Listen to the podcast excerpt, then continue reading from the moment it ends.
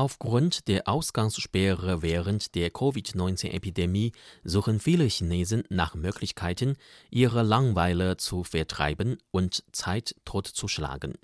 Viele greifen dabei auf das Anschauen kurzer Videos zurück.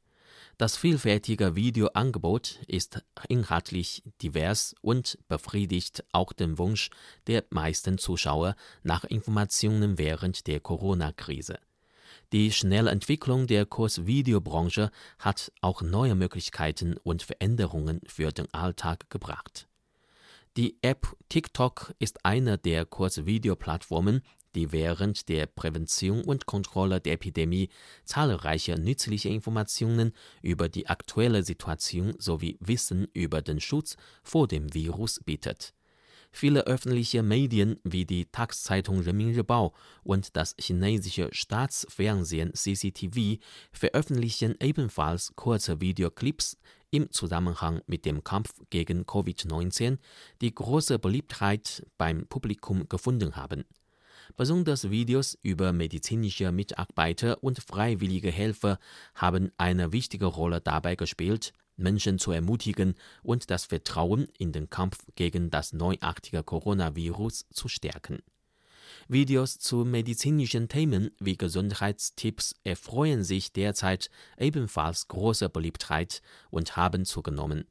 Das Konto von Dr. Ding Xiang, das dem Gesundheitsinstitut Dingxiangyuan untergeordnet ist, hat zum Beispiel viele solcher Videos produziert, die allein auf TikTok über 40 Millionen Mal angeschaut wurden. Die Entwicklung der Kurzvideobranche hat auch die Wirtschaft während der Epidemie positiv beeinflusst.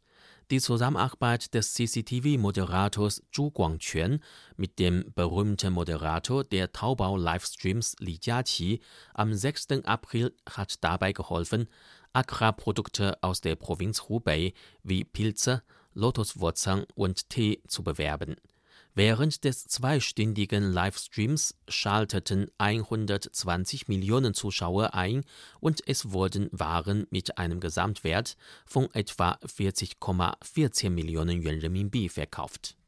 Viele Videoplattformen, die sich mit Unterhaltungsthemen befassen, haben in dieser speziellen Zeit einen großen Wandel erlebt man kann zum Beispiel online Straße entlang schlendern, gemeinsam mit Freunden über das Internet Karaoke singen oder Online-Fitnessstudios besuchen, um sich durch ihr Training fit zu halten. Auch Video-Streaming-Webseiten wie Tencent Video, Youku und Mango TV bieten kostenlose Inhalte an, um das Leben des Publikums zu bereichern. Die Zusammenarbeit von Schulen und Bildungseinrichtungen mit Kurzvideoplattformen unterstützt Schüler und Studenten auch dabei, ihren Unterricht trotz der Epidemie zu Hause fortzusetzen.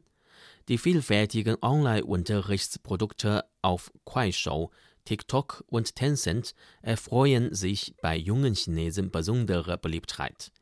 Der fast zweistündige Livestream des ersten Unterrichts zum Semesterbeginn der Tsinghua-Universität auf der Plattform Kuaishou hat zum Beispiel über 100.000 Zuschauer angezogen.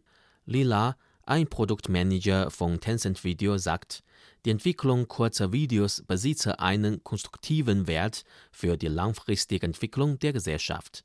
Die positiven und nützlichen Inhalte könnten definitiv großen Wert schaffen